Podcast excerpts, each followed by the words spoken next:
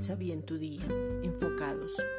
Para lograr un objetivo se debe tener en cuenta varias cosas como la puntualidad, orden y diligencia.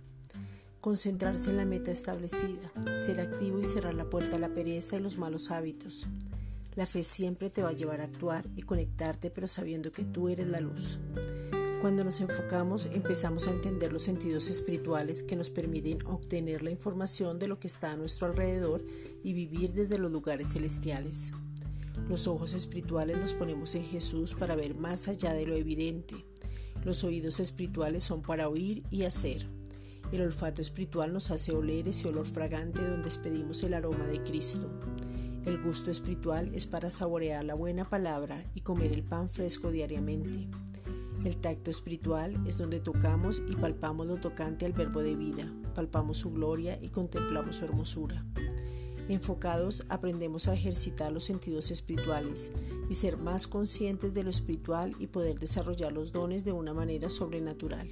Colosenses 1.9 por lo cual también nosotros, desde el día que lo oímos, no cesamos de orar por vosotros y de pedir que seáis llenos del conocimiento de su voluntad en toda sabiduría e inteligencia espiritual. Esta es una reflexión dada por la Iglesia Gracia y Justicia.